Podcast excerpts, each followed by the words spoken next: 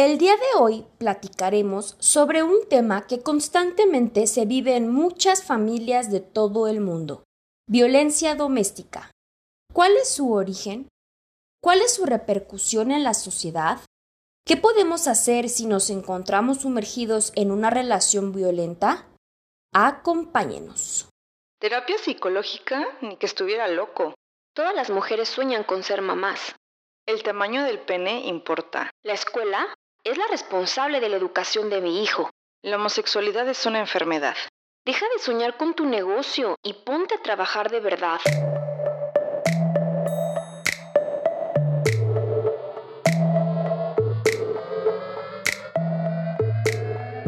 Te habla Georgina y Susana Sánchez. Con el fin de cuestionarnos y generar criterios propios, descubramos mitos y realidades sobre el amor, la nutrición, la sexualidad, las emociones, emprendimiento, educación y muchos temas más.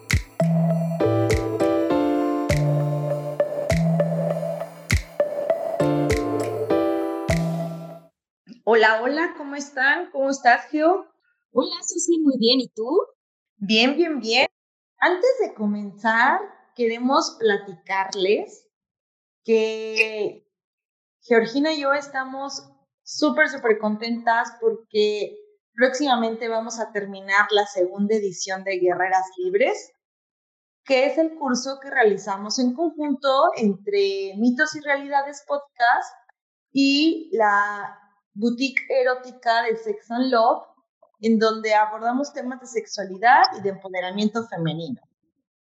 Y la verdad es que nos llena de bastante alegría el corazón porque el saber que le ha servido a compañeras, a mujeres, y que podemos también nosotras contribuir con nuestro granito de arena, compartiendo todo lo aprendido sobre empoderamiento y sobre sexualidad. A todas las mujeres que se preocupan por su crecimiento personal y no nada más que se preocupan, sino que se ocupan, muchas felicidades porque ya estamos a un paso de cerrar y a todas las demás compañeras que les gustaría unirse y descubrir todo su potencial femenino, les comentamos que en septiembre estaremos haciendo la tercera edición por si deciden sumarse a la comunidad de guerreras libres. Ya posteriormente estaremos trabajando en detalles y en fechas y estaremos compartiendo cuando se acerque el momento. Y también les recordamos que pueden seguirnos en Instagram, en Facebook, en TikTok y en YouTube como Mitos y Realidades Podcast. Ahí subimos información complementaria sobre los episodios y sobre temas en general de desarrollo personal. Y bueno, ahora sí, después del comercial, el día de hoy, como ya escuchamos en la intro, platicaremos sobre violencia doméstica. Es un tema delicado, pero consideramos que muy importante hablarlo y visibilizarlo debido a que es una situación que día con día lo viven muchas personas en el mundo. Sí, la verdad es que es un tema muy amplio, y como comentas, es un tema delicado porque se ha negado a través de, de los tiempos en muchas culturas. Pero bueno, los mitos que estaremos revisando en el episodio del día de hoy son mito número uno, solo las mujeres son víctimas de violencia doméstica. Mito número dos, la violencia doméstica es un problema común y mito número tres, la violencia doméstica es un problema multidimensional. Como violencia doméstica se denomina el tipo de violencia que ocurre entre miembros de una familia y que puede tener lugar en el entorno doméstico o fuera de él. Se registra cuando se producen situaciones de abuso o maltrato entre personas emparentadas, bien por consanguinidad o por afinidad. Como tal, podemos decir que se ha producido un episodio de violencia doméstica cuando se ha ocasionado daños a la integridad emocional, psicológica o física de una persona. Los tipos de violencia más comunes que tienen lugar en una familia son de padres a hijos o de hombres a mujeres, aunque también pueden ocurrir de forma inversa de hijos a padres, de mujeres a hombres o involucrar a otros parientes como tíos, primos o abuelos. También la violencia doméstica se puede dar en cualquier tipo de relación, sea heterosexual u homosexual. Las causas que motivan este tipo de violencia son variadas, aunque por lo general se produce como forma de imponer el poder y la autoridad o el control a un miembro de familia o a una persona sobre otra. El día de hoy nos centraremos específicamente en la violencia doméstica entre las parejas, en donde las Naciones Unidas define este tipo de violencia como una conducta por parte del cónyuge, pareja actual o anterior, o sea, pareja o expareja, que cause daño físico, sexual o psicológico, económico o patrimonial. Esta parte que comentas, Geo, es bien importante resaltarla porque la violencia doméstica no nada más es por parte de tu pareja actual. Existen muchas personas que siguen siendo violentadas por sus exparejas. Exacto.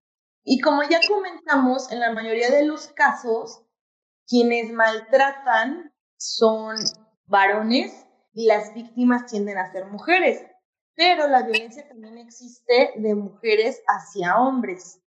No es muy común escuchar sobre la violencia ejercida en contra de los hombres en una pareja, y esto debido a que históricamente se le ha marcado un estereotipo a la figura masculina caracterizado por la fuerza física, por la insensibilidad, caso contrario con la mujer.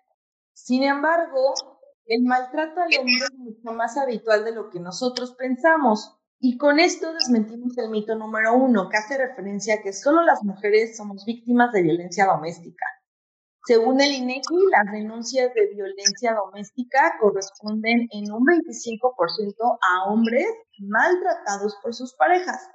Claro que el porcentaje de mujeres violentadas es mucho mayor, pero no debemos dejar de lado la existencia de esta realidad silenciosa de la violencia contra el hombre.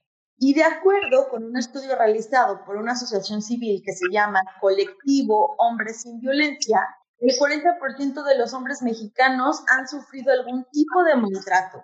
Sin embargo, solo el 47% de ellos lo denuncia, de, digamos, de una manera formal.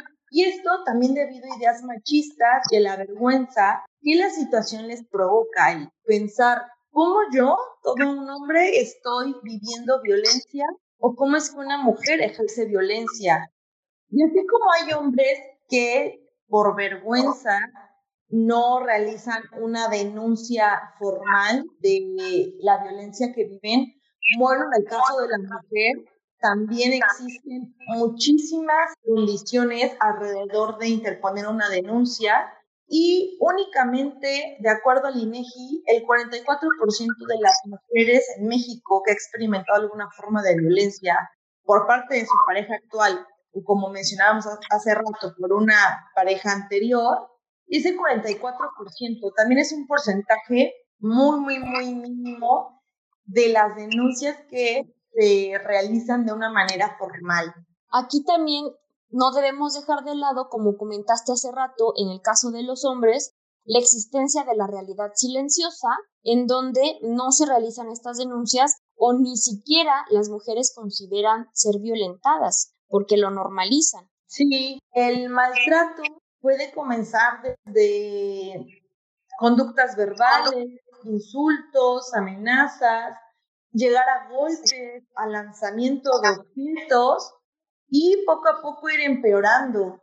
Se presentan empujones, retención en contra de la voluntad de la persona que es violentada. También pueden existir golpes y las conductas que ponen en peligro la vida de las personas que sufren violencia van en incremento hasta llegar a fracturas de huesos, uso de armas o terminar en la muerte. Claro, y aquí podemos pensar, no, a mí no me va a pasar porque soy hombre o porque soy una mujer súper exitosa o cómo le puede pasar a ella si está en una súper buena posición social. Pero la realidad es, o a él también, claro, pero la realidad es que esto no tiene nada que ver.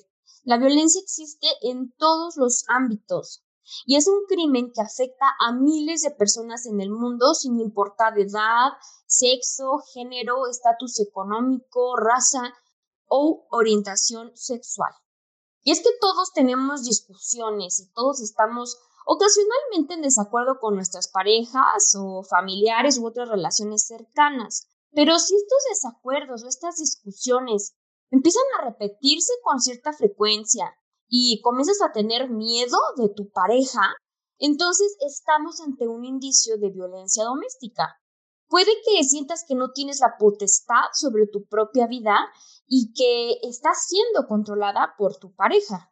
Sí, y como comentas, es común tener diferencias, pero no es normal que esas diferencias se vuelvan motivo de agresión o de violencia hacia la pareja.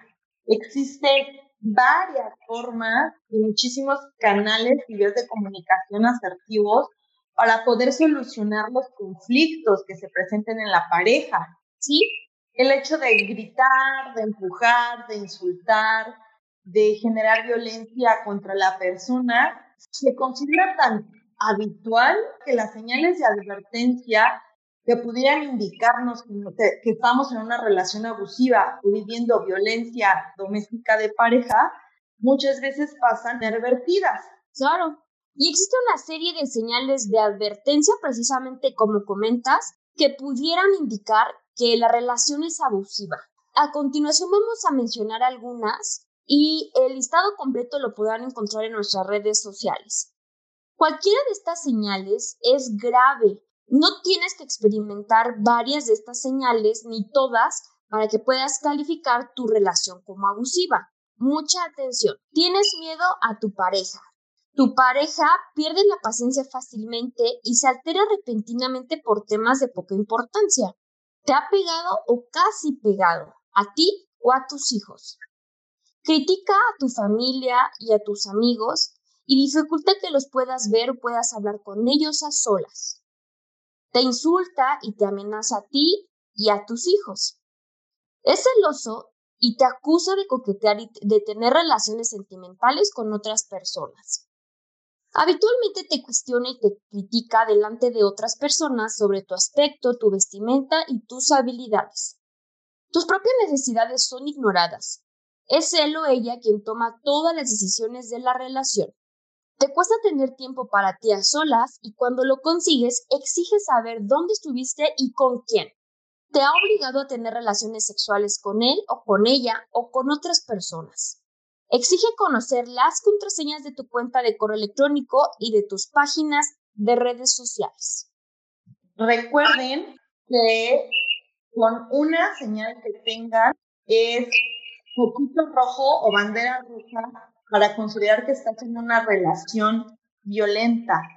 E independientemente si se ejerce de hombre a mujer, de mujer a hombre o en relación con orientación heterosexual o homosexual. Sí, si después de escuchar esto crees que estás o podrías estar en una relación de maltrato, investiga urgentemente sobre el tema y pide ayuda. Es muy importante que te encuentres a salvo. Tu vida, tu estabilidad, tu seguridad física, emocional y psicológica están en peligro. Y es que, como dice Susi, muchas veces ni siquiera lo notamos y no lo concientizamos. Es por eso que puede llegar a ser muy difícil poner un alto, pues pensamos que esto es algo normal. Algo así también platicamos en el episodio de violencia contra la mujer, en donde explicamos que existen varios tipos de violencia y no es necesario estar golpeada o golpeado hasta la muerte para saber si sentirse abusado o abusada.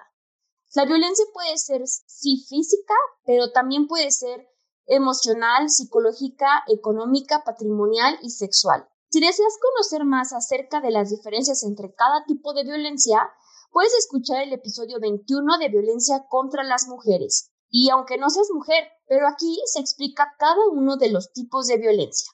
Y las consecuencias de las agresiones también son varias y se mezclan unas con otras. No podemos hablar de que únicamente tengo alguna consecuencia a nivel físico, hablando por ejemplo de algún golpe, porque ese maltrato físico también me generará un maltrato psicológico y las agresiones emocionales reiteradas pueden llegar a producir también deterioros físicos. Por ejemplo, en una de las banderas rojas que mencionábamos, señala si sientes miedo hacia tu pareja. Quizá la pareja no llega y te golpea, no te avienta, pero con el hecho de estar viviendo esa sensación de miedo, esa sensación emocional, no saber qué va a ocurrir, claro que a nivel físico también se genera un deterioro. Entonces, por eso mencionamos las emociones se mezclan unas con otras. Y ahora nos vamos a un corte, pero regresando, seguiremos hablando sobre violencia doméstica en las parejas. Y ahora, un recordatorio.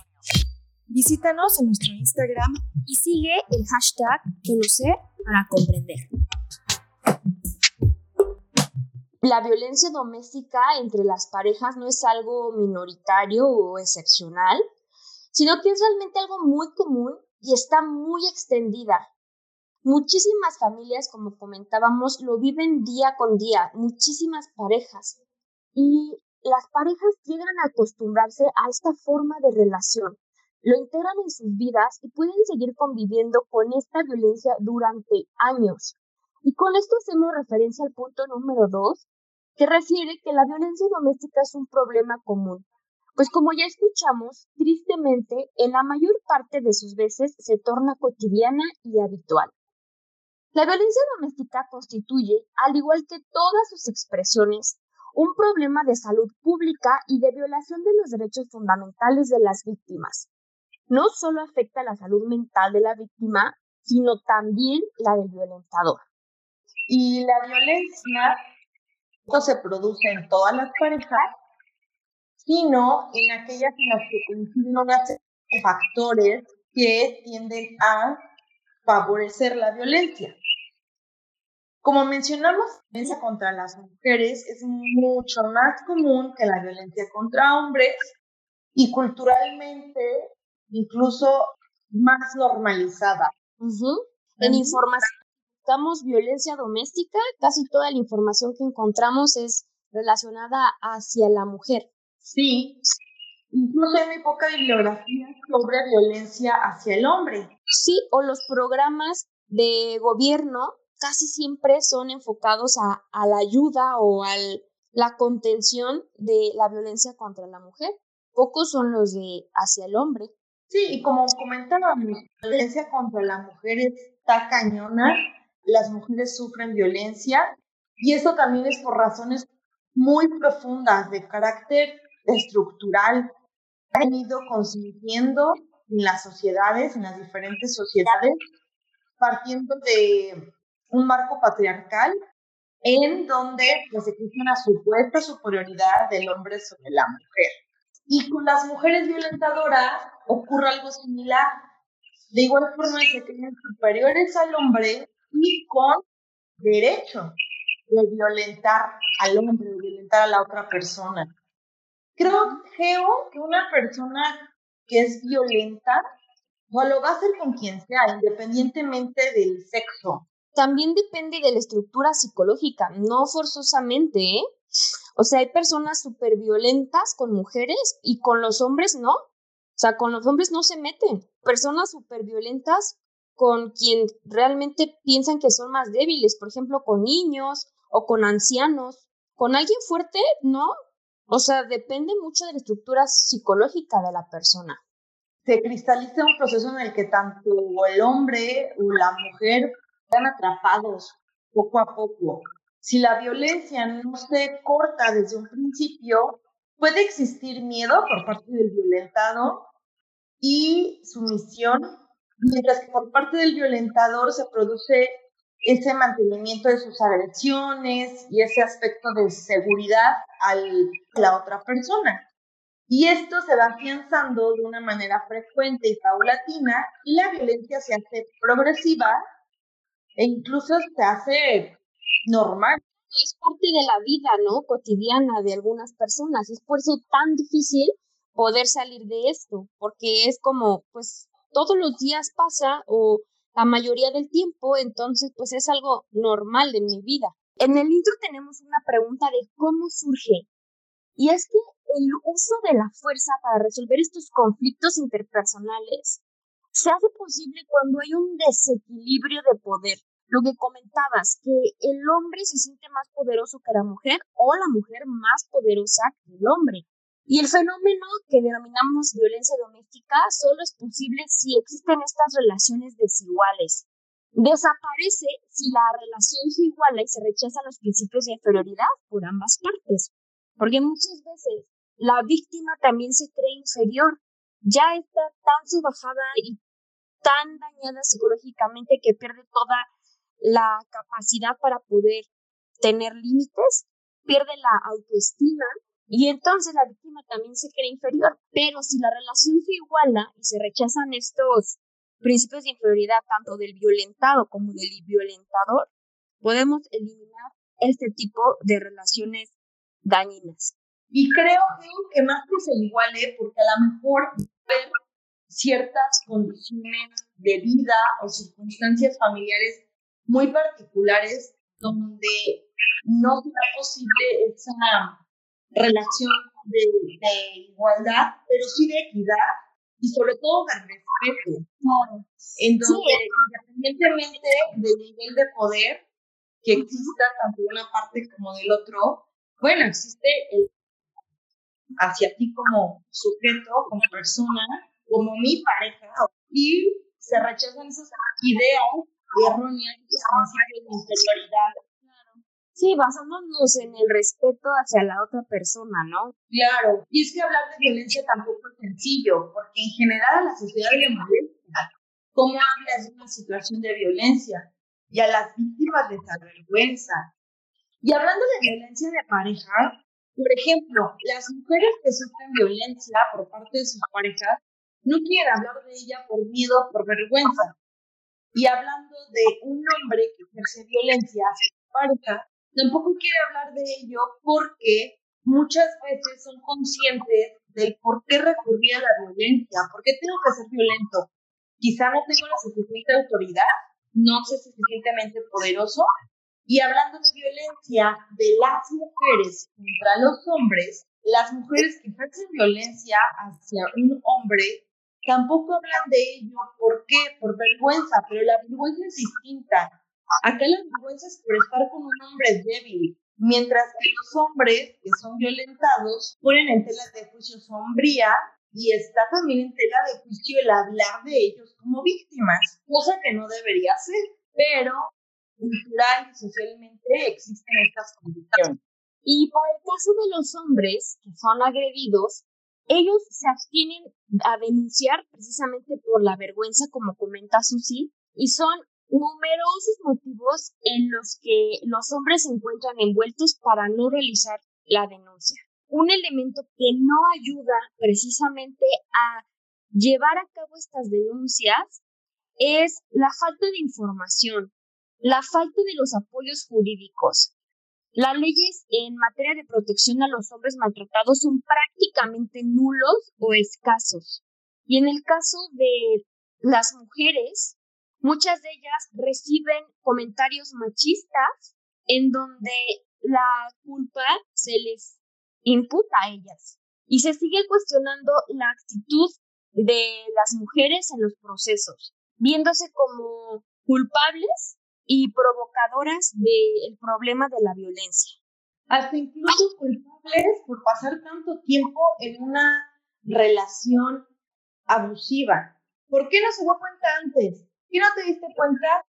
¿Por qué lo permitiste? Toda esta situación y estas ideas van generando pues una preocupación y también pues situaciones de miedo, desgaste emocional y psicológico.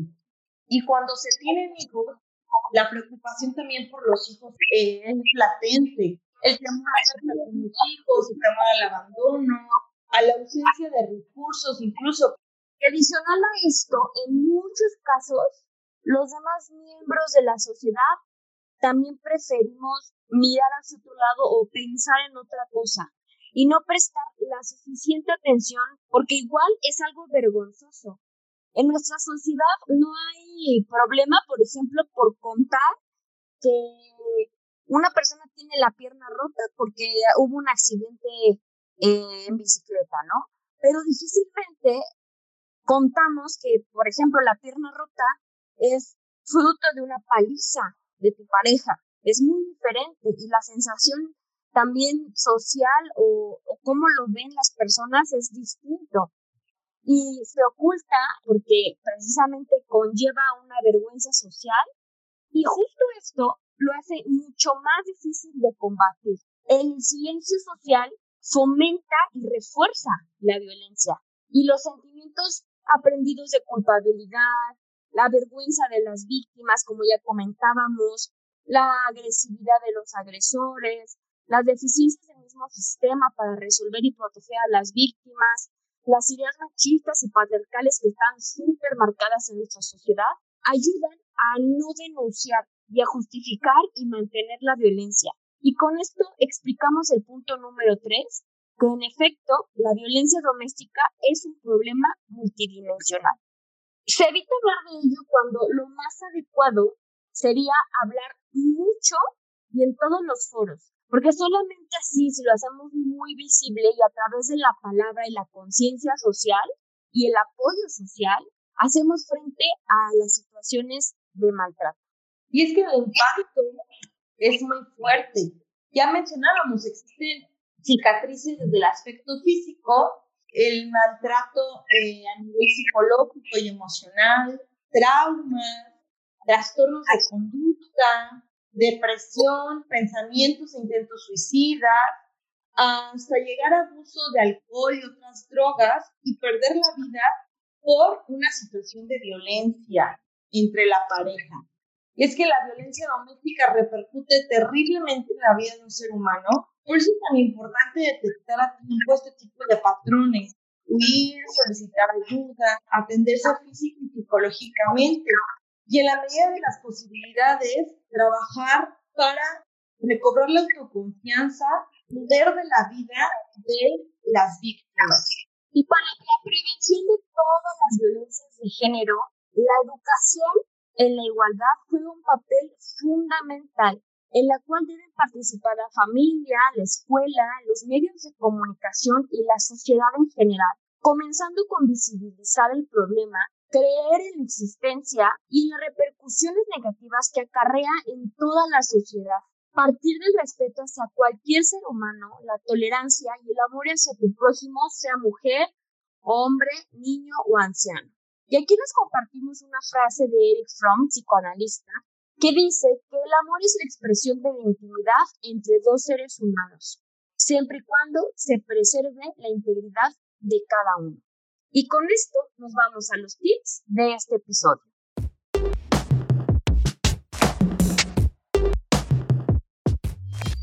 Tip número uno. Establece normas claras con tu pareja para la convivencia. Es importante que definan las reglas que incluyan sus derechos y sus deberes. Ambas partes deben aceptarlas y acatarlas. Tip número dos. Fortalecer los canales de comunicación entre la pareja. Escuchar activamente, tratar de no caer en juicios, evitar las críticas, ponerse en los zapatos del otro, demostrar interés y respeto por sentimientos de tu pareja. Así generamos un ambiente de confianza clave para mejorar la comunicación. Las palabras deberán ser coherentes con la acción. Tip número 3. Actúa desde la primera vez que ocurra la violencia. En el caso de que observes o que se inicie una agresión, en forma de gritos, insultos, humillaciones o golpes, pon un alto y comunica a la persona cómo te sientes al respecto. Es importante poner límites. Es necesario que no esperemos a la segunda o tercera vez que ocurra. Como ya escuchamos durante el episodio, la violencia doméstica en pareja es mucho más habitual de lo que se podría pensar. Pero si sucede, aléjate por tu bien y por tu integridad. Número 4. Si ya has hablado con tu pareja y no ves resultados positivos, o si te resulta imposible poder hablar con él o con ella, comunícalo con algún familiar o amigo que te pueda ayudar a buscar apoyo emocional. Puede que hayamos pasado a la fase de miedo y necesitemos ayuda externa. Si somos ese familiar o amigo de la persona que sufre maltrato, escucha y apoya.